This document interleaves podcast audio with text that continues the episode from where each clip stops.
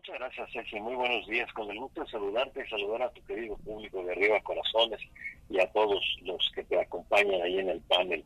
Bueno, pues esta mañana vamos a platicar con ustedes acerca de lo que es la rescisión de contratos. La rescisión de contratos no es otra cosa más que la posibilidad que nos ofrece la ley para deshacer un trato, para desbaratar un trato. En el lenguaje de los rancheros, de la gente de campo, y lo digo no en el sentido peyorativo, mi padre y yo nos criamos en un rancho, así que no ofendo a nadie. Pero en el rancho es muy fácil que uno diga, no, yo doy la palabra, la cumplo porque pues no es de hombre rajarse.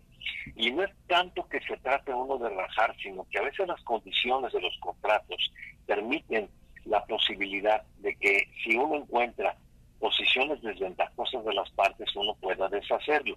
Me voy a explicar. Por ejemplo, vamos a comprar una casa, vamos a comprar un departamento, vamos a comprar un automóvil.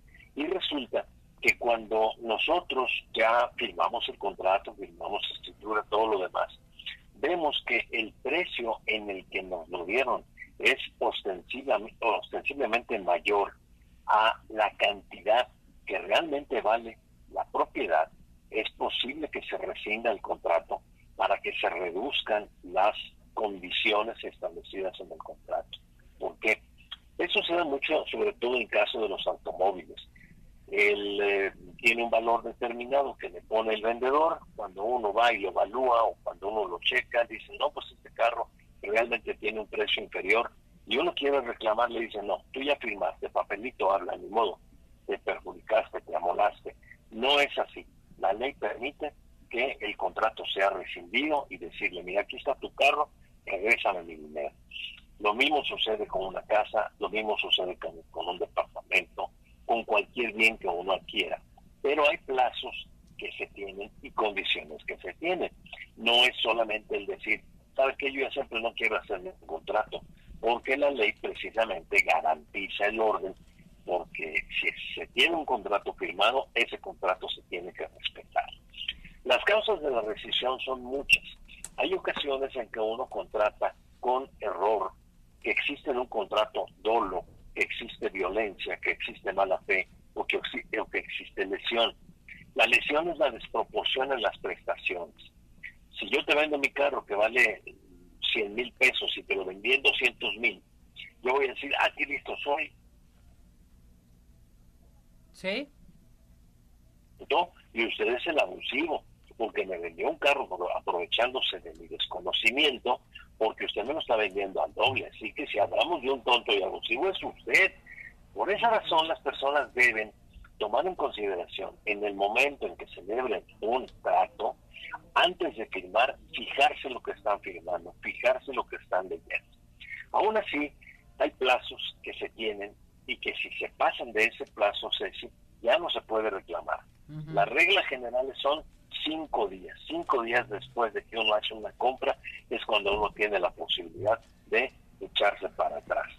En el caso de los, de los bienes inmuebles, como las casas, uno lo que puede hacer es, dentro de los seis meses siguientes a la fecha en que se celebra la operación, uno también tiene la posibilidad de rescindir cuando existe lo que se llaman vicios ocultos, mi querida Ceci. Yo compro la casa, llego, me meto a vivir, entra mi familia, todos muy contentos y empezamos con problemas de que no funciona bien el agua, de que se, las instalaciones eléctricas se nos están fundiendo los aparatos porque están mal hechas, que la carpintería está mal colocada porque están hinchadas las puertas, la cancelería del baño no funciona, qué sé yo. Nosotros tenemos seis meses para optar por la rescisión del contrato o bien por la modificación de las cláusulas que reduzcan el precio del valor de la operación. En el caso de la rescisión, la rescisión viene del latín res, que significa cosa, y scindere, que significa cortar, es decir, desbaratar el trato. Lo que decía al principio, el lenguaje muy coloquial, yo me voy a rajar. ¿Es válido? Pues sí, sí es válido. Si están abusando de mí, es válido. Y la ley establece, como consecuencia de la rescisión, el que las dos partes contratantes se devuelvan lo que se ha entregado. Y voy a poner, como siempre somos tú y yo los protagonistas de los ejemplos, mi querida Ceci. Yo te vendo mi casa y resulta que pues la casa no resultó ser lo que tú esperabas, te la muy cara o tiene defectos o vicios ocultos. Y tú a los seis meses decidiste que siempre no puedes seguir adelante con la operación. Entonces se rescinde. El dinero que yo recibí de ti, tú me lo diste en pago de la casa, yo te lo tengo que regresar con intereses, tu dinero completo con intereses. Y tú me tienes que devolver la casa con una renta. Si en el contrato no se especificó una renta, entonces en si nos vamos a juicio, en un juzgado o en un centro de mediación se fija una renta proporcional. Esto se da no solamente en el caso de inmuebles o casas de habitación, con el uso de vehículos, por ejemplo, también en el en el caso de una, una persona que tenga un automóvil y al regresar, pues va a pagar una renta por el automóvil y al que le dimos el dinero nos tiene que devolver. Recuerden inmediatamente lo primero, porque son distintos casos que marca la ley, lo primero que tenemos que ver es el tiempo. Y a partir de que compramos lo que hayamos comprado, tenemos cinco días o para regresarlo, para rescindirlo o para que le bajen el precio. Y en el caso de los bienes inmuebles, el término más o menos aproximado es de seis meses para pedir la rescisión.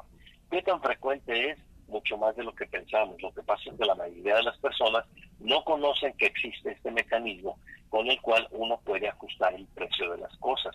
Esto se da sobre todo, y con esto termino, en muchas operaciones en las que intervienen los bancos, en que nos ponen a uno unos intereses verdaderamente impagables. Es cuando acordamos, llevamos la escritura con algún abogado, nos dice, oiga, usted está pagando dobles intereses, ya checó eso. No, pues es que en la notaría no me dijeron que le firmara. No, pues aquí lo que tenemos que hacer es hablar con el que le vendió para los efectos de que le quiten esos intereses o se los reduzcan porque son abusivos. Cuando uno vaya con los que vendieron, pues ya firmó ya que, no, no, no, no, no, como que ya firmó ya que, la ley lo dice, que puedo yo rescindir por el abuso que se está cometiendo en el monto de la renta que se fijó en un arrendamiento, en el precio de la operación, etcétera. Entonces, como conclusión, antes de firmar, lea primero. Y si ya firmó y ya leyó, pero no le entendió, tiene cinco días si se trata de bienes muebles y tiene hasta seis meses para pedir la rescisión eh, después de que se haya firmado una escritura o un contrato. Este es el tema.